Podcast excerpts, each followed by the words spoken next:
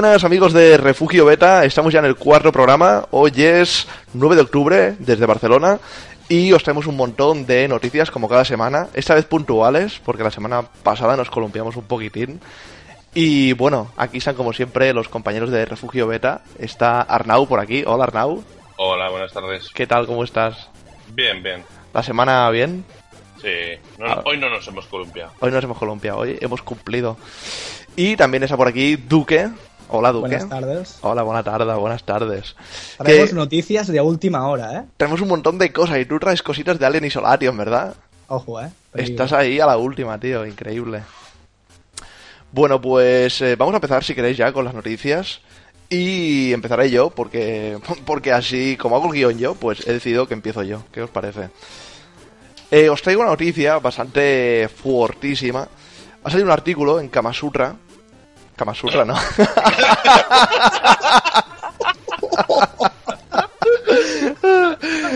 ha salido una noticia Espera, espera, espera, espera. Tranquilo, relájate. Tranquilo. Bueno, la primera noticia que os traemos esta semana eh, ha salido, la fuente es Gamasutra, es una web mm, bastante orientada a, a los desarrolladores y ahí, bueno, escriben bastantes artículos. Y en este caso ha sido el creador, uno de los desarrolladores del juego World of Magic, que está denunciando en esa página web una estafa a través de, de varios canales de YouTube. Os explico un poquito de, de qué va el tema. Resulta que el tío este eh, recibió bastantes emails en cuanto su juego se publicó en, en Steam. Emails de youtubers, de youtubers, mejor dicho. Y mm, habían youtubers de todo tipo, ¿no? Youtubers de 300 suscriptores hasta incluso youtubers de más de un millón de suscriptores. Todos estos youtubers le reclamaban al tío este, si podía ser, muy amablemente, una key de su juego, pues para jugarlo en su canal y para mostrarlo y demás, ¿no? Darle un poco de publicidad. Bueno, eh, el tema es que el, tío este envió las keys a, a los youtubers y demás.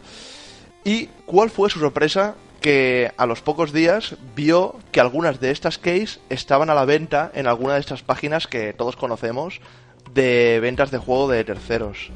Entonces el pavo este denuncia de que más del se- el 70% de las keys que entregó a, a esos diferentes youtubers, o supuestos youtubers mejor dicho, porque luego se ha demostrado un poco que es un poco una red bastante estructurada y bastante organizada, pues el se- 70% de estas keys que entregó a, a youtubers están a la venta en páginas web de, de venta de keys.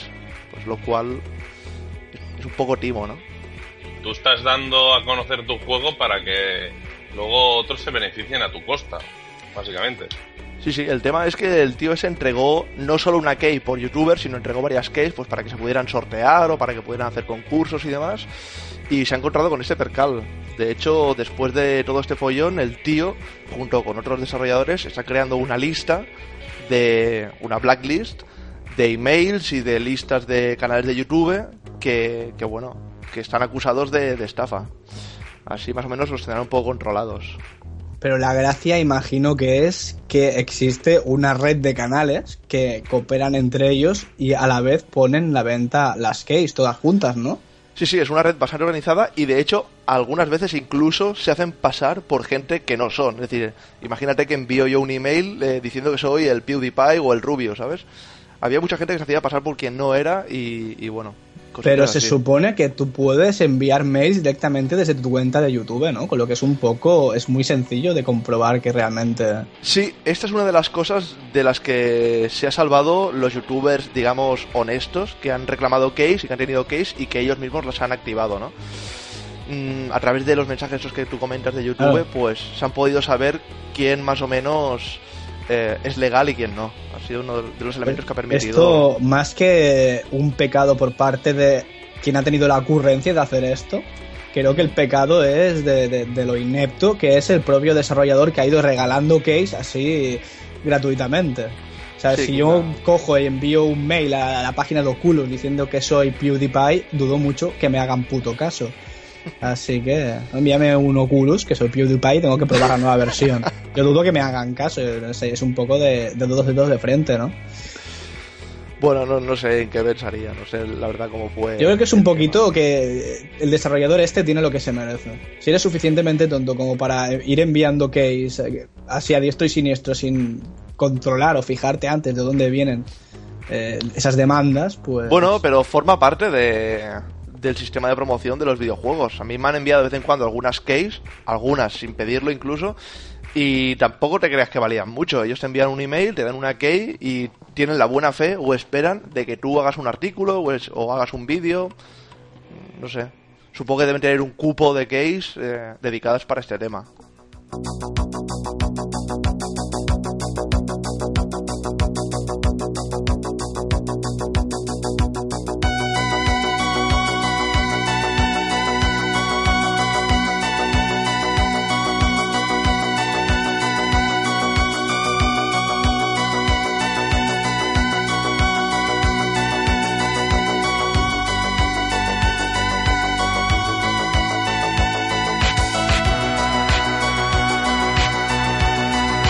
Bueno, pues hasta aquí el tema este de, del timo vía YouTube. Y Arnau, nos traes jueguitos de Disney. ¿Qué, coño es esto, tío? Pues resulta que hace el han sacado 17 juegos de, de Disney y hay algunos packs de, con un 10% de oferta de hasta el 12 de octubre. Y nada, que eso, que han sacado juegos de Disney que dices, juegos de Disney en Steam, sí, es un poco raro, ¿no? Pero bueno, está bien, ¿no? Pues jugarte algunos juegos que están bastante bien, alguno como por ejemplo el de Tron, que me gustó bastante la película, y dije, hostia, juego de Tron, está, chulo, ¿no?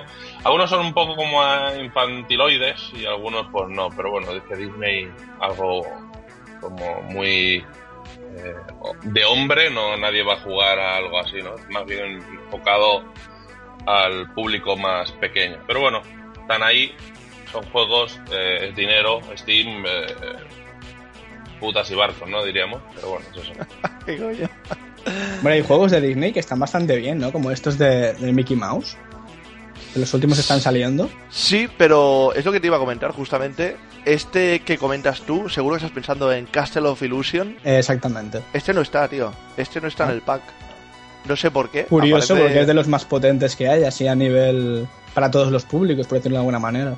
Es curioso porque el editor de este juego es Sega, no es Disney. Hostia. Y a mí me ha sorprendido de la lista esta de, de los juegos de Disney que esté Pure, este juego de, de quads, de carreras de quads. Salió hace tiempo este juego ya. ¿no? Salió hace, sí, en 2008. Es curioso porque Disney produce juegos de carreras de quads y no produce, no edita el Castle of Illusion de Mickey, tío, que es un juegazo. Bueno, por rollos de royalties y Supongo contratos y cosas ocultas y pelaciones y etcétera. Y que me hacen de rodillas. Básicamente. Bueno, ¿os vais a comprar alguno de esos juegos o qué? No. No. Genial. Bueno, pues hasta aquí los juegos de Disney y Duque nos traes algo de Ubisoft y los 30 frames por segundo. ¿Qué, qué han dicho esa gente? Bueno, empezamos con la polémica, empezamos ya con, eh, con tema candente dentro de Hoy Ubisoft va a recibir bastante, ¿no? Va a recibir, Sí, sí. sí. Últimamente está enmascarándose ante cosas como la que voy a, con- a explicar a continuación, ¿vale? Ubisoft ahora nos dice que pretende hacer el juego a 30 FPS del Assassin's Creed Unity, pero el hecho no es que hagan un juego a 30 FPS y tú digas, mira, lo hago a 30 FPS porque las videoconsolas no tiran más, y para que no haya tanta diferencia con la versión de PC a la de consola, vamos a poner todas las versiones a 30 FPS y punto. Si hicieran esto, bueno, habrían sus más y sus menos, pero por lo menos serían honestos. El problema está en que Ubisoft ha dicho que el recorte de a 30 FPS es para que el juego se vea mucho más cinematográfico. Ellos refieren que un videojuego a 60 imágenes por segundo, por ejemplo, se ve raro, se ve extraño, se ve muy, bueno, distorsionado. Ellos alegan que las películas se ven a 25 FPS y ellos quieren hacer el juego a 30 FPS para que se vea con un tono cinematográfico. ¿Qué tenéis que decir, señores? ¿Estáis de acuerdo? ¿Estáis en contra? A ver, eh, es evidente, creo, que Ubisoft está enmascarando el tema este para no optimizar el rendimiento en, en- las consolas, creo yo. Pero tampoco es una cosa que me preocupe. Yo siempre he mantenido que más allá de 30 frames y más allá de 720p, mi vista no, no alcanza. Y es que es así. Hay cositas... Yo todavía no puedo discernir entre 30 fps o 60. No sé si debo estar tullido visualmente o debo estar limitado. Pero no es una cosa que me, que me quite el sueño, la verdad. De hecho, las pelis que vemos, como dice la noticia, incluso la tele, todo lo que vemos está a 30 FPS y no pasa nada. No, Diría que no- se ve lagueado, ¿eh? Pero amigo, entiendo que tú tienes una tarjeta gráfica que es inferior a la mía y por eso no puedes apreciar lo que es tener 60 FPS. Yo que tengo una tarjeta gráfica que me llega a 60, 100, incluso a 1000 algunos juegos, realmente hay diferencia de 30 a 60 FPS. Aunque, como para darle un poquito de, de- de beneficio a Ubisoft, también hay que decir que, por ejemplo, cuando nosotros miramos en la vida real, cuando giramos la cabeza, tenemos una especie de motion blur, por decirlo así. Tenemos, es decir, cuando en un videojuego a 60 F- FPS giras la cabeza, lo ves todo nítido, perfecto, ¿no? Y es algo que realmente no es real porque tus ojos cuando giras tienen que enfocar y desenfocar, aunque esto se haga a milisegundos. algo decir que no vemos más allá de 30 FPS. O sea, básicamente a lo que te refieres es cuando, cuando vas con el coche, ¿no? Que si tú miras al centro, todo lo que Bueno, no, eso es la visión de túnel, eso es, pero eso es por la Claro. velocidad, lo de la visión de túnel. Yo me refiero que los ojos enfocan y desenfocan, y realmente eh, sí que es cierto que no es realista el que siempre sea nítido y veas todo. O sea, en un videojuego en Claro. tres dimensiones tú estás viendo lo que tienes a 30 centímetros y también estás viendo lo que hay un kilómetro, ni enfocas ni desenfocas la vista. Y también están diciendo un poquito que los 30 FPS es también para que, para que dé un aire más realista, para que parezca que es la vista humana.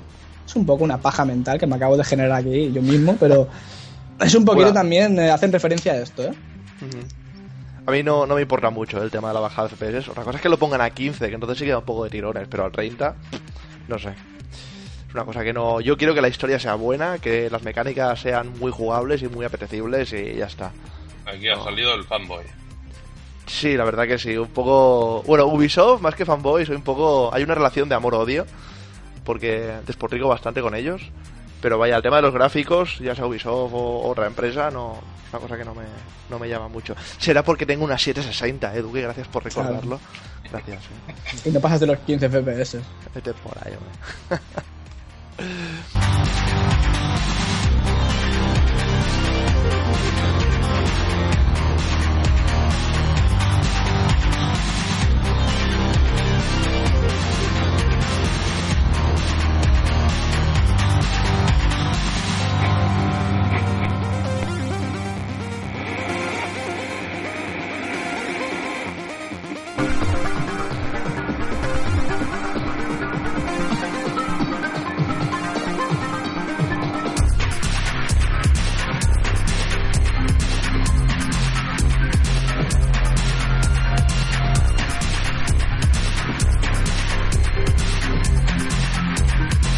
Os traigo yo otra noticia de Dying Light, el juego este de zombies. Dices tú, Duque, que son de, de la gente de, de Thailand, ¿no? No te lo puedo asegurar al 100% porque ni he mirado la noticia, pero yo diría, o estoy casi seguro, que son de los mismos creadores de Dead Island. Yo y ahora mismo los creadores de, del juego este, Ujú. que es una especie de shooter estilo Dead Island, pero mezclado con un poco Mirror Edge, ¿no? Que va saltando por tejados y cosas de estas. Sí, exacto. Que digo que la compañía esta ahora mismo está desarrollando, que yo sepa, tres videojuegos con la misma temática. Está desarrollando un juego de Dead Island en cel shading, es decir, con gráficos tipo Borderlands de dibujos. Está desarrollando Dead Island 2, que imagino que será un, tema continuista con la primera parte, aunque referente al tráiler que sacaron del Dead Island 2 en el último E3, tiene pinta de ser bastante más eh, divertido, más parecido a Dead Racing. Y ahora están desarrollando este juego que acabas de anunciar, ¿no? En Luix Tao. Perfecto, gracias, gracias por esta intro tan breve y, y tan buena. De Nada, ¿eh? A ti. Sí, pues os traía del juego ese de Dying Light. Ha trascendido que va a haber un modo de juego bastante interesante que eh, consistirá en modo invasión de zombie, es decir, un, un jugador mm, adquirirá el, el rol de zombie y invadirá la otra partida de en single player de otro jugador y podrá atacarle y demás. Algo así como el hackeo de Watch Dogs. No sé si lo probaste tú, Duque. Sí, era bastante divertido, la verdad. Era muy divertido. Pues algo así van, van a hacer con el con Dying Light. Pasa una cosa. Se ha anunciado también de que este modo de juego está un poco en calzoncillos todavía, están pañales. Y solo va a estar disponible para la gente que precompre el juego. Lo cual es un poco flagrante. Si empezamos con mierdas de, de añadir de juego solo en precompra, bastante mal. Y esto es. A mí tampoco es que me rabie mucho porque no le tengo muchas esperanzas al juego este. Creo que se están estancando demasiado en el género de los zombies, en el género de los shooters y en el género de craftear, porque seguro que en el juego puedes craftear. Bueno, es, es la deriva que toman ahora las empresas. Van a tiro hecho, van a, a lo seguro, no quieren arriesgar mucho. Solo falta que lo saquen para, para móvil. Que se están acostumbrando mucho las desarrolladoras a poner bonus que son demasiado suculentos para la precompra. Y es un poquito churulú, ¿eh? Porque la precompra no estás... eh, eh, estás comprando un juego a ciegas, básicamente. No, no, aparte de vídeos e imágenes que te puedan enseñar, no, no sabes nada más, ¿no? Yo creo que la gracia es comprar un videojuego cuando lleva un cierto tiempo al mercado y sabes a ciencia cierta que va a ser bueno.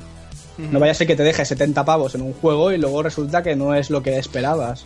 Sí, sí. Como se está olvidando, ahora, ahora que comentas esto, me ha venido a la mente, se está olvidando mucho la cultura de la demo, de antaño. Sí. ¿Qué coño Ah, nos está pasando, tío? Estamos comprando ahí los juegos con el hype a tope. Y. Sí. recuerdo antaño que comprábamos las revistas de juegos, porque internet no nos permitía con los 56K bajar cosas de, de muchos megas. Hostia, y venían los CDs repletos de demos y cuando te comprabas un juego sabías bien a, a lo que ibas a encontrarte. Sí. Aún así, em, la mayoría de juegos de Steam, esto es una pregunta, medio pregunta, medio afirmación, ¿eh? Diría que la mayoría de juegos de Steam tienen demos de sus juegos, ¿no? Yo diría que la mayoría no, tienen algunos. La mayoría La, no. la mayoría no. Es que nunca me he fijado. Yo sé que había, alguna vez he visto una sección de demos, pero nunca he profundizado.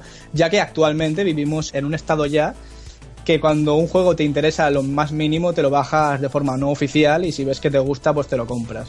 Yo te reto a que encuentres alguna demo de algún triple A de los últimos cinco años. Hombre, Hay demos, Assassin's pero la mayoría son de, son de indie. Bueno, encuéntrala. Para el próximo programa quiero la lista de demos de triple A en Steam. Hecho. vale, hecho. Pero bueno, lo dicho, creo que al hacer una demo también es invertir parte del dinero en diseñarla y eh, teniendo en cuenta que hoy en día la mayoría de gente, como he dicho, se descarga el juego de forma no oficial y lo prueba y dependiendo de si ofrece o no ofrece lo compra en original, yo básicamente es lo que hago, así que Vale, pero esto lo vas a cortar porque no vas a quedar aquí como de piratilla. ¿eh? hombre, piratilla, ¿no, tío? Es lo que hacemos todo. Sí, bueno. A no ser que haya un juego que, que- que te llame mucho la atención y, se, y sepas a ciencia cierta que será bueno.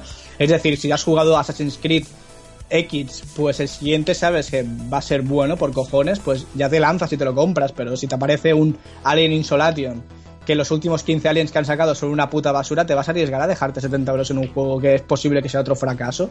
No, coño, te lo bajas pirata, lo pruebas, a no ser que te faciliten una demo. Cosa que no hacen.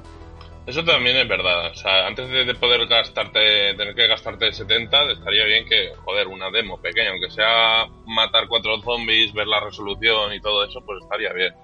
Aparte, el simple. que pongan simplemente el tutorial del juego, de prácticamente los tutoriales de cualquier juego ya te duran una o dos horas. Solo que pusieran eso como demo ya tendría suficiente para valorar si vale la pena comprártelo o no. Pasa y como dices, si ya no hay demos, ¿qué coño vamos a hacer para probar el juego? ¿Voy a dejar 70 euros a ciegas? No, coño. No es cuestión de apoyar la piratería, es cuestión de que nos den alguna herramienta con la de probar los juegos. Sí que es cierto que ahora eh, esto no existe porque le dan mucha caña a los canales de YouTube. Y eh, quieres saber cómo es el juego, pues ves un canal de YouTube. Pero a mí no me sale de los cojones, tío. Bueno, eh, desde luego esa noticia ha dado para mucho. Da incluso para, para debate, ¿eh? Porque Sí. hemos aquí encendido un poco Sí, sí. los fuegos. Y Arnau nos trae un cumpleaños. ¿Qué nos traes, Arnau? Cumpleaños feliz. Feliz. Cumpleaños feliz. Bueno, pues nada. Resulta que Doom 2 ha cumplido 20 años, ¿vale? O sea, Doom 2 para mí ha sido el rey. Para Duke habrá sido Duke Nukem y para Luis Tau no lo sé. Pero para mí, el rey de todos ha sido Doom. Fue el primer Ah, Luke juego. O Candy Crush. Candy Crush, vale. Entonces, para mí. Yo, di- no, di, di, Arnau. ¿Cuál, cuál es tu, tu, tu, tu rey? No, tengo que haceros una confesión bastante fuerte. Creo que después de esto me, me echaréis del podcast. Que Y ayer es que hiciste yo, un bucaque con tres hombres negros. aparte de eso, dejando eso aparte, eh, no he probado Doom 2. Doom No lo he 2. catado. Ni Yo- ningún Doom. De los Eh, viejos. No, de los viejos no. Yo entré a la escena del PC muy mayor ya. De hecho, el primer juego que jugué en PC fue Rainbow Six, el primero de todos. Así que yo no, no he tenido infancia en este aspecto, no he tenido PC. Madre mía. Bueno, a partir de aquí buscamos a un tercer componente de refugio beta. Lo está usado de baja. No, no viene a cuento, pero que sepáis que tengo acceso a la, a la beta del, del próximo Doom. Ya está, A Doom 4, ¿no? al Doom 4. Si comprabas, si precomprabas Wolfenstein, el último, te dan acceso a la, a la beta de Doom 4. Y Duque, nos traes algo sobre una de las mayores colecciones de videojuegos, ¿no? Cada 2x3 van saliendo gente que durante toda su vida ha ido recopilando videojuegos y las pone en venta en eBay. Pues bueno, aquí tenemos otro caso. Tenemos el caso de un coleccionista que ha conseguido recopilar 5.700 videojuegos de 50 consolas diferentes. Parece ser que este señor, no sé a cuento de qué, ha decidido poner la colección a la venta en eBay por la friolera de 130.000 euros. Desde luego que si lo consigue vender tiene ya la vida solucionada, ¿no? Y bueno, pues parece ser que esta colección va desde las Atari como las eh, consolas más actuales de Sony y Microsoft. No sé si llega a Xbox One y a PlayStation 4, pero desde luego que es una colección inmensa, ¿no? Eh, por internet se pueden ver imágenes de, de la colección esta y es una habitación entera. Es el sueño húmedo de todo friki. Realmente excesivo. Y bueno, pues es una curiosidad, nota curiosa más que nada, ¿no? Hostia, estoy viendo fotos de, de la habitación esta y la verdad que es un, es un primor, ¿eh? Estar allí sería la gloria. Muy Aparte lo que me gusta, lo que sí, es verdad, muy Nintendero. Lo que me gusta mucho de la habitación es que lo tiene todo perfectamente clasificado. Es decir, cuando he visto imágenes de otras colecciones similares, eh, está todo bastante desordenado, bastante como muy underground, ¿no? Con un sótano, con estanterías metálicas. Y en las fotos que se pueden ver de esta colección que estamos hablando, se ve todo muy bonito, todo muy... Lo que no entiendo yo es que la colección obviamente será solo los videojuegos, no creo que venda la habitación en sí, ¿no? No, hombre, serán los videojuegos y Sí, sí, la claro, consola, O claro. sea, Sí. videojuegos, consolas, Pero a básicamente. mí lo que me vende, lo que me vende la habitación no es los videojuegos y las consolas, sino es lo bonito que, que le queda en, la decoración. La verdad que lo tiene muy ordenado. Yo creo que Sí, si uno de, no- de nosotros tuviera esta colección, estaría toda hecha mierda, desparramada por el suelo. Me sorprende, el tío ese es bastante... mm, un saludo desde aquí, no sé si nos escuchará. Es bastante bonoman, ¿eh? Porque el hombre este, además de tener todas las consolas, las tiene repetidas. Estoy viendo aquí, tiene 8 Nintendo 64, la tiene de todos los colores. Tiene casi 15 mandos de Nintendo 64 de todos los colores. viendo, sí, sí, sí. Es una pura barbaridad. Una cosa es mm, tipo Bonoman, ¿no? Que se compra en todas las plataformas. Y otra cosa el pavo este, que, que ya es enfermizo, tío. Hostia, Se las compra todas por repetido. Es decir, sale una edición de Zelda, me la compro. Sale una edición de Pikachu, me la compro. pero poco- también lo, fuer- lo fuerte es que hay una parte que pone Game Boy y está ordenado de la A a la Z. Y está Es muy hardcore. Separado por unos CDs que sobresalen de más que pone A, B, C, D. Sí, sí, es lo que, lo que estoy diciendo, que lo que llama la atención no es la colección en sí, sino lo ordenado que lo tiene todo y lo limpio que lo Es tiene. que es ¿eh? perfecto, tío. Sí, sí, sí. O sea, yo, yo creo, yo antes de comprar la colección, compro al tío para que me ordene la habitación, ¿no? Sería lo idóneo, ¿no? Hombre, por lo que te va a costar, que son 130.000 euros, ya puede venir él, ¿eh? Y montarte... Exacto. El eso eso es verdad. ¿eh? Debería de ser... ¿Viene él, te lo monta o, o te lo da todo tirado en cajas y lo ordenas tú? Lo que sé que me estoy fijando ahora, estamos alargando mucho esta noticia que es una chorrada, pero me estoy fijando que la colección, eh, los juegos de Game Boy no vienen sin la caja, ¿eh? Sí, no, están ahí a pelo, sí, sí. Y eh, eso también es un, un poco feo, ¿no? Porque realmente Sí. el valor de, de un juego Ujú. no está en el propio CD o propio plástico cuando estás a nivel de coleccionista, sino está en la caja y en el manual del juego, que es lo que es realmente complicado de conseguir. Sí, sí. Pero bueno, Estoy viendo que además eh, pasa lo mismo con las Game Boys, ¿eh? Las tiene de todos los colores. Tiene Game Boy Color, si no tiene 20, no tiene ninguna. Tiene un montón. Es que... Y para más Inri, para más texto, si os fijáis, la tele que tiene en, en su habitación es una tele de tubo. Pues claro, las consolas Sí, ya no funcionan con, con las teles estas de TFT, las planas. En fin, estamos liando mucho una noticia que realmente la gente no va a estar viendo las imágenes mientras hablamos de ello. Es todo muy retro, pero lo estamos describiendo, estamos así explayando. ¿eh? Bueno, eh, cambiando completamente de tema, os traigo un juego nuevo que ha salido esta semana, se han publicado noticias, y se trata de Down to One. Supongo que traducido debe ser más o menos como hasta quedar uno o algo así. Y es un juego de supervivencia inspirado en Battle Royale, ¿sabéis la película esta de Takeshi Kitano? en la que se recluyen los estudiantes en una isla y deben matarse entre ellos. Está basado Pues- en un manga. en un manga, correcto. Y básicamente esto será un juego que nos sitúe en un multiplayer, en un mapa, y no sé si apareceremos en bolas o con un kit de estos de iniciación, pero deberemos ir encontrando elementos, armas y temas loot de supervivencia para matar al resto de los compañeros. Va a ser básicamente el típico mm, Deathmatch, no. No, no, eh, ¿cómo es? Deathmatch no. Deathmatch es, pero Deathmatch no es por equipos. No, No, de- Deathmatch es todos contra todos. Deathmatch Vale, sí. es todos contra todos. Y Team Deathmatch es Vale, ahora sí. equipos. Pues sí, correcto. Aunque supongo que la gracia de un juego estilo Battle Royale es que van a potenciar que la gente se vaya forjando alianzas y mierdas así. Que es como un poco la gracia de la película también. Supongo Pero- que sí. Porque pero que Porque además, si todo el mundo se mata entre sí, no deja de ser un deathmatch normal y corriente. sí, porque además el juego implementa o implementará cuando esté ya en publicado, implementa VoIP de proximidad. Entonces podrás interactuar y podrás hablar con la gente que tengas cerca. No será solo un simple te veo y te mato. Así que supongo que sí, potenciará esto. No, que yo a lo que me refiero que también, o sea, si en la peli, por ejemplo, salía lo de que cierta zona estaba bloqueado, eso también habrá en el juego, o sea, del palo, claro, como en la peli, ¿no? Que van caminando y dicen por la radio, de tal, el de A a 5 no se puede pasar, si pasas te, te peta la cabeza, eso también estaría, le daría vidilla, ¿no? Al juego. Sí, la verdad que es- estaría bien. Lo que pasa que, claro, los mapas que pueden implementar esta gente no creo que sean como los de Battle Royale, pero es una idea. Estaría fino que lo implementaran también. Bueno, pero la gracia está en que si el mapa tiene una extensión X, cuando queden dos jugadores, ¿qué? ¿La partida que va a durar una semana o qué? Hombre, la gracia está que ganará Claro. el que mate primero. Es decir, la gente va a ganar. No, no creo que se recluyan y se empiecen a campear los dos jugadores, uno en cada esquina. ¿Alguna vez has jugado a un juego con- contra un colega en un mapa enorme? Que acabas hasta los cojones porque no te encuentras. Pero con un colega es diferente, tío. Aquí hay. Aquí Ya, se pero- juega la virilidad, tío. Pues por eso digo la razón de, de- de hacer más pequeño el mapa, ¿no? De que hayan zonas que no puedas pasar, porque de esa manera, pues a la gente lo vas poniendo en un sitio más cerrado y como sardinas en lata, ¿no? Que seguro que te encuentras. Si te dejan solo en un trozo de, de un kilómetro, por un kilómetro, pues te encuentras seguro, ¿no?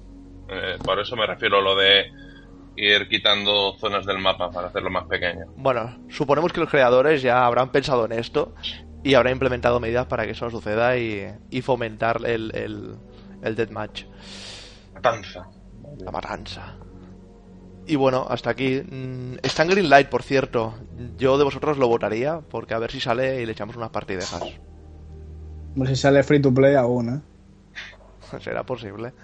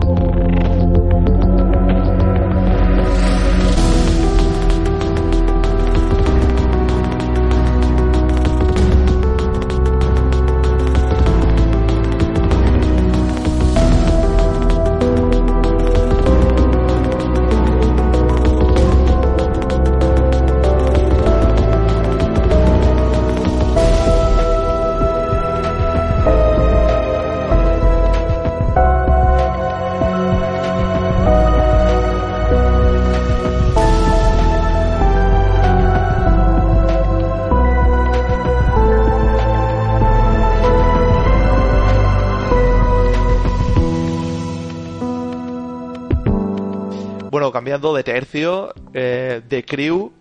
¿Qué ha pasado con The Crew, Arnau? Por favor, dímelo. No lo quiero escuchar, pero dímelo. Bueno, lo siento, de, de Crew ha muerto. No, no, no es broma. De Crew ha sido en retrasado. Porque... eh, No. sí, básicamente.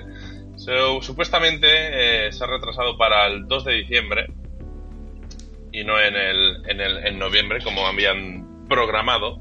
Y resulta que ellos dicen que su filosofía es si la comunidad dice que queremos aquí una farola de color rosa, pues vamos a implementarla. Y por esa razón, pues tardan. A ver, no, tam- tampoco, tampoco lleves Lo- eso al extremo, tío. Lo, he- lo he puesto en el extremo, pero básicamente para que lo entendáis de esa manera. O sea, en el sentido que la comunidad dice, hostia, estaría bien, podías poner una rotonda o lo que sea, ¿no? Algo por el estilo. porque seguramente habrán dicho algo por el estilo, ¿no? Hombre, sí, supongo que las medidas de la comunidad que hayan implementado y que hayan tenido en cuenta no será poner una farola o una rotonda, serán al- algo más elaboradas, ¿no? No, ya, pero era para decir algo más extremista, ¿no? Pero bueno. Es que eh, eh, a mí me parece una excusa muy tonta. O sea, es que nos vamos de vacaciones. Hombre, sí, si va a servir el juego para este delay, si va a servir para mejorar el juego, pues entonces sí. Pasa que tengo muchas dudas que vayan a cambiar muchas cosas. No Mm. sé. Lo veremos el día 2 de noviembre. Yo lo tengo ya en precompra y estaba esperando al 11 de noviembre para A ver, un meterle momento. horas. Un momento. Hay Sí. cosas que no, me no hemos aclarado aquí. Dime. ¿Qué día iba a, salir el juego? El 11 de noviembre. ¿Y a qué día lo han retrasado? Al 2 de diciembre, sí que lo ha dicho Arnau. Oye, tampoco Esparta, Espartán, ¿eh? Ojo. Ojo, ¿eh? Joder, Ojo, es, es prácticamente un mes, tío, son tres semanas. Coño, pues no tendrás juegos para jugar en dos semanas, pero si la, la Tengo- excusa es que cuando... No me vas a creer, tengo la biblioteca de Steam vacía. No tengo ni un juego para jugar. Sí, eh, sí, sí. ¿Y el, de- el Dead Racing 3 qué? Ahí está. Mentira, vamos. bueno, pues lo que iba a decir es que cuando se escucha al, al- al usuario son quejas porque retrasan el juego. Cuando no lo escuchan son quejas porque no lo escuchan. Aquí nadie se pone contento. Ahí me da lo mismo, la verdad, porque no lo he comprado. Pero te lo vas a comprar. Pero cuando salga, así que me lo compraré más tarde. Bueno, pero no tendrás los- las bonificaciones de precompra, que son unos coches chulísimos. Las típicas bonificaciones de precompra de juegos multijugador son las típicas mierdas que te sirven como mucho para el primer día de partida, porque luego Cuando con un estemos- coche que serán 10 veces mejor. Cuando estemos jugando y yo tenga mi supercoche de precompra y tú tengas el, el puto 600 ahí con las ruedas pinchadas, no vengas a llorarme, ¿eh? Solo te digo esto. Así que yo de ti me lo precompraba. Estás a tiempo. Es- lo bueno de eso es que todavía estás a tiempo, porque hasta el 2 de diciembre está bien. Claro, seguirá estando en precompra, claro. Claro, así que. Bueno, para mí una mala noticia, pero es lo que os digo, Ubisoft a veces hace cosas que... para Que pagarles- quema, ¿no? Pero tampoco es una mala noticia. La mala noticia sería que lo retrasaran para ¿Qué el es? 2016. Eso también sería... tam- tampoco me jodas. No, no, Pero- no llames al malfario. Vamos a, retrasen a tocar poco. madera, ¿eh? A tocar madera. Si no, el pobre Luis se, se- No, se pero es que me indigna porque ya no solo de Crew. eh, está habiendo una deriva, parece ya que lo hacen eh, adrede, que está como estudiado, que es una medida de marketing para aumentar el hype. ¿Cuántos juegos se han retrasado ya para 2015? Es que 2015 va a ser el, el año de los mejores videojuegos de la historia, porque se han retrasado todos para 2015, todos.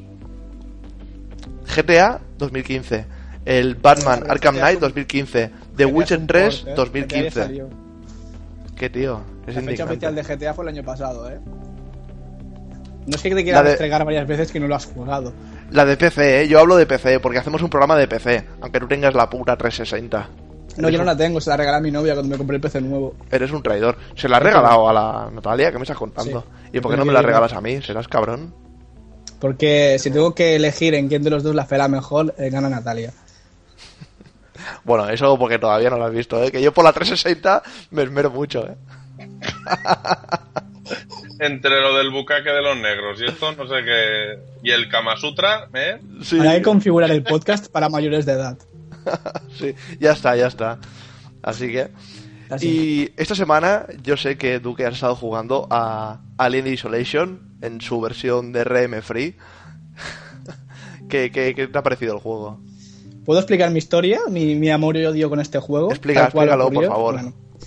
Voy a explicar un poquito, voy a poner en antecedentes, ¿no? Resulta que yo tengo un canal eh, de YouTube eh, donde juego a cositas, subo vídeos y hago directos de vez en cuando. Entonces, justo el día de la salida de Alien Insulations, me hice con el juego. Perdona, perdona, Con- tengo que hacer un inciso.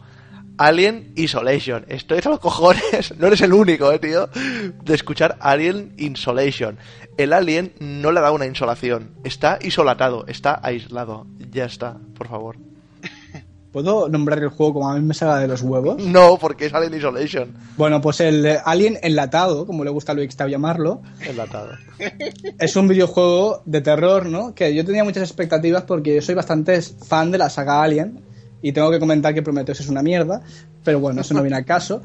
Bueno, soy bastante fan de la saga Alien y también soy bastante fan de los juegos de terror. Entonces me hice con el Alien enlatado cuando salió al mercado e hice un directo y no lo probé. Entonces durante el directo pues fui jugando y me esperaba tensión, me esperaba miedo, me esperaba eh, una especie de Outlast pero con alguien persiguiéndome y es algo que no ocurrió durante las dos horas que duró ese directo. Me cabreé un montón y envié el juego a la mierda. Bien, después de ir leyendo artículos y análisis del videojuego, digamos que la crítica se dividía en, en, dos secciones. O ponían el juego con un 10 o con un excelente obra maestra, o ponían el juego como una decepción, ¿no? Y creo que entiendo un poco las dos partes. Yo creo que la decepción fue cuando yo jugué a las dos primeras horas y me esperaba una cosa, y el acierto o la obra maestra es cuando me senté en calma, sin prisa, y lo disfruté tranquilamente, porque lo volví a empezar, ¿no? ¿Qué pasa? El juego resulta que es un tipo de, de, de, shooter, de terror, por decirlo así, pero es el más particular de los que he jugado hasta ahora, porque es excesivamente lento, pero exageradamente lento. Es decir, la primera amenaza en el juego te la encuentras a las dos horas y media de estar jugando. El resto, lo que viene antes, es un tutorial. Pero el problema es que es eso, es que el juego es muy lento, con lo que si empiezas a jugar y lo que quieres es empezar a correr y hay acción, te vas a morir de asco. Es muy, muy lento al principio, es muy aburrido. Y bueno, pues eh, la gracia está en que cuando llevas dos horas y media y la primera vez que te aparece ya un enemigo, pues no para. Es como, como un Outlast, por decirlo así, es un no parar. Es un corre, corre, corre todo el rato. Y bueno, pues en parte eh, al principio me había decepcionado mucho, luego me gustó mucho la mecánica y cuando llevas ya bastantes horas te quedas entre medios de los dos porque el juego es realmente demasiado lento, se te hacen momentos aburridos. Es decir, la mecánica y la IA de Alien está muy conseguida, pero llega un momento que es absurda, porque, por ejemplo, eh, hay una zona, ¿vale? La primera, el primer enfrentamiento con Alien lo tienes en una enfermería, donde hay un montón de camas, ¿no? El problema es que la enfermería es muy pequeña, y el bicho este solo verte te mata. Y a veces se queda rondando eh, donde estás tú, escondido bajo una cama, se puede quedar rondando ahí 10 putos minutos, y te tienes que quedar ahí sin moverte 10 minutos. Es algo que lo hace realista, porque es lo que supongo que haría una criatura un cazador, ¿no? Pero se hace a nivel jugable muy pesado. Porque también si te matan ahí, tienes que volver a hacer lo mismo. Y te vas a volver a quedar 10 minutos más esperando en ese punto. No sé si me explico. Sí, lo que pasa, me ha sorprendido de tu explicación, que comentas que es un shooter.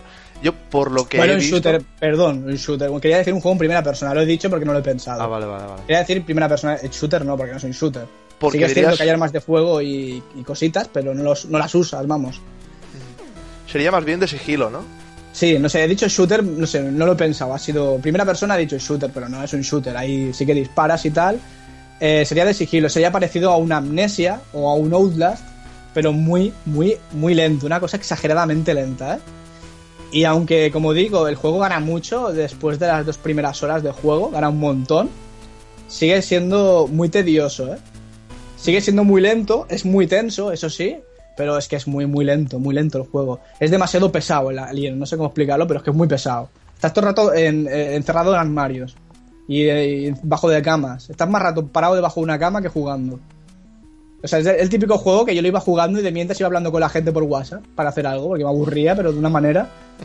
Pero bueno, si tienes paciencia y lo que te interesa es la ambientación y la historia, pues es maravilloso. Si re- realmente es como un buen tributo a la primera parte de Alien, porque debe ser lo más parecido al juego, la, la película. La historia está conectada con, con la película, es decir, ¿llevas a Ripley o algo por el Llevas estilo? a. A ver, la, la- la historia va de. Está entre. Que yo sepa, igual me equivoco, pero. em, está ambientada cronológicamente entre Alien 1 y Alien 2. Es decir, al principio del juego, no es un spoiler porque pasa al principio, la introducción, se oye un comunicado de la de Ellen Ripley, que es la, la- nuestra amiga, ¿no? La, Sí. la protagonista de Alien. Se oye un comunicado diciendo que va a autodestruir el Anostromo y que se va a lanzar con una nave. Que la vengan a buscar. Y el juego empieza que llevas a la hija, llamada eh, Amanda Ripley, y tu misión es eh, averiguar qué ha pasado con tu madre. Parece ser que han encontrado pistas de por dónde podría estar, está eh, una estación espacial, ¿no? Y quieres ir allí a investigar. Y cuando llegas a la estación espacial, pues te encuentras todo el percal, ¿no? Que es una estación espacial que está abandonada y hay lo que hay dentro de la nave. Cosa que no voy a decir más para no spoiler el juego. Pero bueno, básicamente llevamos a la hija. Y esta hija aparece en la película de Alien 2, que está muerta ya, ha muerto de anciana. Hay un momento en la película Alien 2 que la teniente Ripley pregunta por su hija y ella ha estado criogenizada durante 80 o verdad. 90 años. Y le dicen, sí, bueno, tu 57 hija... creo. A 57. Que es bueno, que la, vi ayer, Alien 2. Bien, pues hay un momento de la película que quiero ver a mi hija o quiero saber de mi hija. Le dicen, sí, mira, su hija murió, ¿no? Y le enseña una foto y es una anciana. Pues se supone que esa anciana es la chica que llevamos nosotros en, en Alien Insolation. Bueno, en Alien eh, está encerrado en una lata. Como le guste más a Luis Tao, el, el sibarita de los idiomas. Sí. Y bueno, básicamente, vaya, vaya aquí eh, análisis más chustero, pero básicamente el juego, pues, bueno, eh, ni es maravilloso ni es una mierda. Está bien. Eh, o sea, ¿se podría clasificar como un juego casual? Porque No, ni de básicamente... coña, casual ni de coña. Ese, ese juego ese hay que Es ser hardcore para jugarlo, pero es complicado. Yo empecé a Claro. jugarlo a nivel de dificultad máximo y bajé a normal. Y aún en normal es jodidísimo, ¿eh? Ah, claro, como dices que te estás todo el puto rato debajo de camas. Sí, sí, no pero porque si no te matan instantáneamente. No puedes hacer nada. Con el Alien TV no puedes hacer nada, estás muerto. Sí que puedes, tienes una porra eléctrica, tienes un lanzallamas más adelante, puedes tirarle cosas, pero que no. Te sirve para que el bicho se distraiga un segundo. Realmente la tensión que genera el juego es brillante, eso sí, pero como digo, es un juego muy lento. Porque digamos que eh, cuando tienes al alien cerca no puedes correr. Y el personaje corriendo ya va lento, pues imagínate agachado, que es como tienes que ir, ¿no? Es decir, que para avanzar 4 o 5 metros igual te tiras 15 minutos, depende en qué situaciones. Y bueno, no es como el Outlast, que en el Outlast lo que ocurría es que, por ejemplo, cuando te, te veía un malo, dice, oh, estás ahí, y te escondías bajo una cama, y a los 30 segundos daba una vuelta, y si no te veía, se iba. No sé si habéis jugado al Outlast. No. No. Pero en Alien Isolation, si el tío, si el alien se cree que estás en la habitación, no se va de la habitación. Y tú no puedes hacer nada. Y o cargas partida o te la juegas, porque el bicho no se mueve de ahí. Y bueno, pues es realista, porque es como te comportarías si estuvieras persiguiendo a alguien, pero se hace muy tedioso a nivel jugable. Sí, he visto algún gameplay y la verdad que la IA del Alien parece bastante conseguida. Se ve que lo que comentas tú, mm, nota el rastro, nota la presencia del humano y está por ahí acechando y, y no te deja, no, no da tregua. Eh, cada vez son más complicados, ¿no? Los juegos, con esto de la IA. ¿no? Los hacen como tan realistas que ya eh, llegará un momento que no, no, no jugaremos, ¿no? Intentaremos sobrevivir eh, dentro del juego. Supongo que es el planteamiento que tienen con Alien, ¿no? Que realmente sea una amenaza jodida, jodida. A mí lo que me ha gustado, por ejemplo, o me gustó más, fue que al principio del juego, antes de enfrentarte al Alien, te enfrentas contra androides. Hay una especie de, de- de centinelas que son eh, sintéticos y son agresivos. El momento ese que escapas de, los androides me gustó mucho porque es muy parecido al Outlast. Es decir, ellos cuando te ven no corren, son, son sintéticos, van andando muy decididos hacia ti y te da tiempo de maniobrar, ¿no? Te da tiempo de esconderte en un armario, de meterte en un conducto de aire y de ir de una zona a otra corriendo, de tirarles eh, algo para distraerlos. Y entonces, eso sí que, esa parte me gustó porque es dinámica, es rápida. Pero es que cojones, cuando estás con el alien es pesado, pesado, ¿eh? Aparte que no puedes guardar la partida en cualquier momento, solo puedes guardarlas en unos puntos muy concretos. Y eso hace el juego muy lento. Muy realista, muy complicado, es realmente un reto, pero lo hace muy, muy lento, ya lo he dicho. Así que es un poquito una de cao y una de arena. A mí realmente el juego vale la pena, es decir, como, como fan de Alien que soy, la ambientación es de lo mejorcito que he visto en un videojuego. Y espero que saquen una segunda parte. Parece ser que ha tenido cierto éxito el juego y eh, que pulan un poquito. Pasa un poco como el primer Assassin's Creed, que era muy aburrido, por decirlo de alguna manera. Porque era muy monótono, pues le pasa un poquito lo mismo a este juego de Alien. Entonces, ¿crees o esperas que en la segunda edición el tema mejore, no? Sí. A mí me hubiera gustado un, un alien como este, pero que pudieras atacar a los aliens y cargártelos. Es decir, que fuera una mezcla de un Colonial Marines bien hecho y un, un juego así, que fuera que estuvieras tú solo con el detector, que la estrategia es esconderte, pero en un momento dado pudieras vaciar un cargador de pulsos a la cara de un alien. Pero es que si no te quedas atrapado en una habitación durante un cuarto de hora, tío. esto Hombre, es ser. factible. De hecho, en la segunda película van ahí con los marines y los destrozan, los hacen polvo. Sí, algo de armas no hubiera estado de más en este juego. En vez que hubiera un alien, hubieran varios aliens en la nave, una plaga. Algo un poquito más animado, más dinámico, porque ya digo que probadlo, yo os lo recomiendo. El juego no da miedo, así que aquellos que da tensión, ¿eh? Hay momentos que te entra ahí el hostia, hostia, hostia, para que me pilla. Pero pero miedo no da. Así que aquellos que no se atreven a jugar a subir Horrors de estos por el miedo, no tienen problema con Alien. Aparte que también el- eh, también es uno de los problemas. Y es que tenemos tan, tan, estamos tan familiarizados con el bicho este, con el alien. Hemos jugado tantos juegos que ha aparecido este bicho, lo hemos matado tantas veces que no impresiona cuando aparece. Es uno más de la familia. Te lo conoces ya de pe a pa, ¿no? Cuando aparece Alien, dices, bueno, aquí está. Pero no, no te impresiona, no es aquello que dices, cojones, ¿qué, qué, qué mierda es esta? ¿no? ¿no? No es como cuando te persigue el gigante aquel de Outlast. Y bueno, en fin. Voy a tener que recortar mucho de la mierda que he dicho, pero bueno. No, no, está, está muy bien. Está muy bien. Bueno, pues apuntamos para precompra, bueno, precompra ya no, para compra en Navidad, ¿no? En las rebajas, porque yo a- siento interés por el juego este, pero tampoco como para gastarme mucho dinero, la verdad. Mm, pero lo recomiendas entonces que, que lo pillemos. Lo recomiendo mucho. Sí, las sensaciones, ya te digo, son contrapuestas. Llegará un momento que empezarás a jugar y dirás, te dirás para ti mismo, esto es una obra maestra, es de lo mejor que he jugado en mi puta vida. Y llegarás al punto de decir, este juego es una mierda. Y luego te quedarás en el punto de decir, está bien, me gusta. Pero más de una hora al día no juego a esto. O sea, básicamente es tedioso porque a primera impresión es no me gusta porque vas muy lento, pero a, la, a medida que vas jugando se te hace como más leve, ¿no? Más como más conocido, más el llevadero, lo que sería la historia. Digamos que el proceso es así. Empiezas a jugar y flipas con los gráficos, con el nivel de detalle, con que hayan doblado el juego con las voces originales de los actores Oh. de doblaje de las películas. Y es algo que cuando lo ves se te cae la baba y dices, esto es una obra maestra. Esto ocurre la primera media hora. Cuando llevas una hora y no ha ocurrido eh, nada en el juego y solo has ido del punto A al punto B apretando botones y cogiendo cosas, empiezas ya a cansarte, empiezas a, te, te da la sensación de estar jugando a un juego em, vacío, porque no, no hay, no hay, no hay, no sé, no hay nada en el puto escenario, está vacío totalmente, ¿no?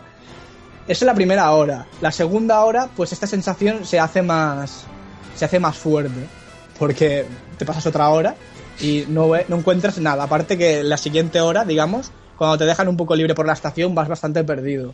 Sí que es cierto que en todo momento en el mapa te marca dónde has de ir, pero hasta que no descubres que eso pasa, vas perdidísimo por la estación espacial, porque puedes ir por todos lados.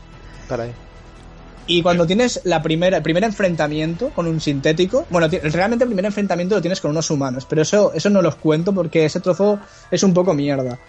Pero el primer enfrentamiento contra un ser sobrenatural, por decirlo así, un sintético, ahí empieza el juego a, ganar un montón. Y ahí te exaltas diciendo, ¡guau! Este juego es la hostia. Hasta que aparece el alien. Entonces ya, cuando ha aparecido el alien te ha matado 15 veces seguidas, ya has tenido que repetir esa escena, pues 15 veces, eh, te empieza a cansar el juego. Entonces, ¿qué haces? Pues eh, juegas un ratito cada día. Es, es así, o sea, no para de acosarte el alien, es bastante pesado. Supongo que es la gracia también del juego. Pero bueno, ya lo he dicho mil veces, es excesivamente lento. Es de excesivamente inteligente el alien, por decirlo así. ¿eh? Es, de- es excesivamente perfecto. Es un cazador perfecto. Hombre, es un alien, por favor. Otra, otra de las cosas que está bien es que el juego te pone en situaciones que, aunque tú no quieras o de forma azarosa, se convierten en momentos muy épicos para recordar, ¿no? Por ejemplo, ¿no? Para poneros así un poquito en antecedentes, hoy esta mañana estado jugando y tenía que encontrar una tarjeta, en, bueno, una tarjeta para abrir una puerta, lo típico, y tenía al alguien que me está persiguiendo, ¿no? Y en un momento dado me he metido en una habitación y tú puedes, en diferentes terminales, tú puedes modificar, por ejemplo, em, los extractores de aire, puedes activar y desactivar altavoces para distraer al alien, apagar y encender luces. Pues bueno, estaba en una habitación donde no había nada para esconderse. Y en ese momento, pues oía que venía el alien, me he puesto a manipular el aparato, la terminal, y he desactivado los extractores de aire. Con lo que las- la habitación donde yo estaba se ha empezado a llenar de humo. Justo en ese momento ha aparecido el alien por la puerta, yo me he agachado, y como en la película, el alien, digamos, ha acercado su cara a un palmo de la mía y no me ha visto. No sé, me ha quedado. me ha- eh, En ese momento he dicho, ¡ah, cómo mola esto! ¡Qué tensión, qué emoción, ¿no? Qué, qué auténtico! Porque al parecer los aliens no tienen ojos, es decir, nos detectan sea por sonido o sea por feromonas o por lo que sea, y el humo ese de la habitación parece que, que le provocó algún tipo de distorsión Qué en sus... puta, qué épico. Sí, me pareció muy épico, muy emocionante. Tengo que decir también que 20 segundos después de ese momento tan épico me mató. Porque ahí está el problema y la gracia del juego. Claro, el alien se pira y en cualquier juego, ¿qué haces cuando se pira un enemigo? Pues te pones detrás suyo, ¿no? Porque tú dices, tiene que tener una ruta y no creo que gire. No tendría sentido. Pues el hijo de puta giró. Sal- salgo, el tío anda hacia una dirección, el alien, y a los tres metros se vuelve a girar y vuelve a mirar para atrás. Y ahí, claro, me, me pilló de pleno. Yo agachado como un imbécil y el alien ahí. Nada, nada, que estoy aquí limpiando el suelo. En fin, es eso, que creo que si el juego fuera un poco más sencillo, eh, me hubiera gustado más. Y eso que a mí me gustan los juegos difíciles, pero es que el alien es demasiado indomable. Nunca sabes lo que va a hacer el bicho. Nunca puedes prever. Aparte que hay momentos que empieza a correr por los conductos de aire. Y eh, bueno, y no sabes si está en el piso de arriba, el piso de abajo o el piso superior. Y te puedes quedar encerrado en un armario media hora cuando el alien está a, a tres plantas encima tuyo. Bueno, no sé. Tengo entendido, eh, por cosas que he escuchado y he leído del, del juego este, que es mucho, es muy muy útil la información en ese juego. Que es mucho más deseable encontrarte un mapa, por ejemplo, de los conductos de ventilación que un lanzallamas. ¿Es así? Cualquier herramienta que encuentres en el juego, hay bastantes. Hay granadas de humo, granadas de flash, un lanzallamas, una porra de eléctrica. Te aseguro que más te vale no tener que utilizarla. Y como dices, los mapas es algo muy, muy suculento. Porque también acentúa el hecho de que te pasas mucho rato debajo de una cama o dentro de un armario y en esos momentos ¿qué haces? Pues dedicarte a mirar el mapa y pensar, a ver, ahora salgo corriendo hacia la derecha, hacia la izquierda, me meto en este conducto de aire, me quedo escondido ahí otros dos o tres minutos, a ver qué hace el alien. Es así el juego, tienes que ir, estás constantemente mirando el mapa. Y ahora que lo dices, un punto que me ha parecido muy malo es que cuando pones el mapa, el juego se pausa. Y es algo que... Es Sí irreal. es cierto que lo hace fácil porque realmente la, la instalación, digamos, el- la estación espacial es compleja, ¿eh? no es un laberinto sencillo, es una cosa muy, muy liada. Parte es oscura, estrecha y hay muchos pasadizos, conductos de aire y es una liada. Claro, cuando tú pones el tabulador, que es el mapa, el juego se pausa. Yo lo encuentro lógico por una parte porque necesitas mucho mirar el mapa para saber dónde ir y si fuera a tiempo real, eh, ya, hombre, ya este punto de dificultad más haría el juego injugable. Pero que le, le rompe mucho el ritmo, ¿eh? Rompe muchísimo el ritmo. Claro, que te Porque- estés media hora esperando y luego que le des al, al tabulador para mirar el mapa y no te cuenten esos segundos. Claro. Es que rompe el ritmo, por ejemplo, porque imaginaros que el alien os está acechando, ¿eh? Y en ese momento dices, hostia, se ha pirado. Sales corriendo de una taquilla, empiezas a correr por un pasillo, dices, hostia, ¿por dónde era? Apretas tabulador, el juego se pausa y puedes tener toda la calma del mundo, todo el estrés, la tensión desaparece porque estás pausado, miras para dónde tienes que ir, apretas tabulador y sigues corriendo, el juego sigue. Rompe mucho el ritmo. Hubiera sido más inteligente que eh, hubiera alguna especie de, de, de HUD, como eh, pasaba con Duke Nukem 3D, por ejemplo, que ponías ponerte el mapa, que molestaba bastante delante de la pantalla, que te lo ponías un momento para ver hacia qué dirección girar, o lo que fuera, que no pausar el juego, por ejemplo, no sé, veo un fallo. Y una, una preguntilla también del tema este. Eh, ¿Cómo es el progreso de las misiones? Porque, claro, comentas que la nave es súper liosa. ¿Cómo evoluciona el juego? Es decir, ¿tienes una misión principal que es ir de un sitio a otro? Eh, ¿Son mini pantallas a lo Portal? ¿Son como espacios...? ¿Cómo es? Son zonas, es decir, empiezas, por ejemplo, en la zona de carga y luego pasas por la zona de enfermería, por la zona... Se van cargando por zonas. Y cada Y zona es una pantalla. Sí, pero puedes volver atrás. No en todas las zonas puedes volver atrás, pero puedes salir de una zona e irte a otra. Es muy lioso, es un mapa muy lioso y realmente el juego te invita a que explores y lo averigües todo porque te dan objetos para craftear, porque en el juego crafteas, y también te dan los típicos coleccionables, que son una especie de tarjetitas, que son las fichas de identificación de los tripulantes de la nave. Pero bueno, eh, realmente si quieres ir a por el grano, puedes ir a por el grano, porque en todo momento en el mapa te marca una X, bueno, una redonda, donde tienes que ir. Y bueno, pues en ese aspecto, si sabes lo del mapa, yo no lo sabía, claro, me tiré dos horas jugando sin saber que el mapa te indicaba el lugar donde ir. Porque no te lo avisa, no, no, no te dice en ningún momento. Y bueno, pues eso. Las misiones son pues ir del punto A al punto B todo el rato. Vale, Es decir, es del palo, por ejemplo, ¿no? Ah, hay un, hay un- te has encontrado un miembro de la tripulación herido, hostia, necesito medicinas, lo típico. Bajas a la, a la, a la farmaciola, ¿no? Bajas a la zona de, de- a la enfermería, llegas a la farmaciola y te encuentras una nota de, hostia, pues debido a una avería hemos trasladado las medicinas a la planta B25. Tienes que bajar a la planta B25 y así todo el rato. Cuando llegas ahí, pues te dice, ahora vuelve otra vez a... Por ejemplo, ¿eh? Es un, Sí, sí, es sí, un me, está picando mucha curiosidad, ¿eh? Porque además estoy viendo ahora la trilogía de Alien estos días y me, me está picando mucho. Mira, básicamente es un juego para sibaritas y un juego para gente con mucha paciencia. Si tienes mucha paciencia, te va a encantar el juego. Ahora, como seas un ansias de estos que te gusta correr y correr, no, no te vas a aburrir enseguida. Tienes que tener mucha paciencia y tomártelo con calma y realmente querer saber más de la historia. Por ejemplo, en Skyrim hay dos tipos de jugadores, los que van corriendo a por las misiones y los que se paran a leer los libros, la Sí. información. Yo soy de los que va corriendo a hacer las misiones. A mí me importa una mierda la historia de Skyrim. A mí lo que me interesa es matar y matar. Pues en este juego, este tipo de jugador no funciona. Le va a decepcionar, porque es muy lento. Y no puedes hacer nada para que el juego se acelere. Sí, sí, sí. O sea, pues a mí ese tipo de juego así de relax, de leer historias, de leer las consolas, ¿no? Porque hay un montón de ordenadores con registros. Exactamente. Esto es genial, tío. Te, te mete, te hace un entorno súper inmersivo. Lo más destacable del juego es la inmersión, es increíble.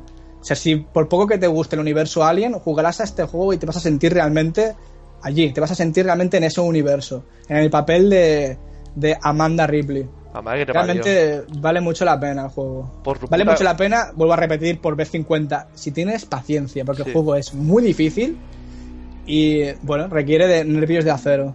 Y está muy bien. Pues no me lo iba a comprar, pero por tu puta culpa creo que me lo voy a tener que pillar. Mm, También puedes probarlo en su versión no oficial y mirar qué tal. Yo también me lo voy a comprar, aunque esté jugando a la versión no oficial. Digamos que el juego me ha gustado lo suficiente como para querer apoyar al proyecto y, y me lo voy a comprar. En Navidad. Cuando esté un poco más baratito, sí. Pero me lo voy a comprar el juego, desde luego. Bien, bien. Caray, pues esa noticia ha dado bastante de sí. De hecho, podríamos decir que ese programa ha sido un monográfico de Alien Sí. Isolation, ¿eh? Muy, muy fino. Oma, yo, yo sería el tipo de jugador que no jugaría este juego. No me gustan los juegos que son muy, muy lentos. A mí me gusta, pues, un poco de acción, tienes un poco de historia, pero a mí que sean muy lentos. Pues nada, este juego no es para ti, Arnau, entonces. Ya, bueno. Oye, Que yo diría que es el juego más lento que he jugado nunca, ¿eh? Pero digamos, en, el, en, el, en la franja de juegos de este estilo. No me pongas ahora un juego por turnos como el Heroes and Magic. Incluso un juego como Heroes and Magic es más rápido ¿eh? que, que este Alien. Bueno, pues hasta aquí el monográfico de Alien Isolation, no Insolation, que nos ha traído Duque. Muy chulo, por cierto, la verdad que me han dado muchísimas ganas de pillarlo, al menos de, de bajarme alguna demo, ya sabes. Y Arnau, me parece que tú no, no lo vas a pillar, ¿no? no, yo no. Yo soy No de, de esos, de esos jugadores que no, que no, que prefiero acción, ¿no? Aunque bueno, sí, a lo mejor eh, en un futuro sí, pero a ver, tiene chicha, eso Tiene está guay. chicha. Bueno, pues hasta aquí el podcast número 4 ya. Esperemos que os haya gustado y nos vemos la próxima semana. Nos vemos, Duque, Nos vemos en la Nostromo.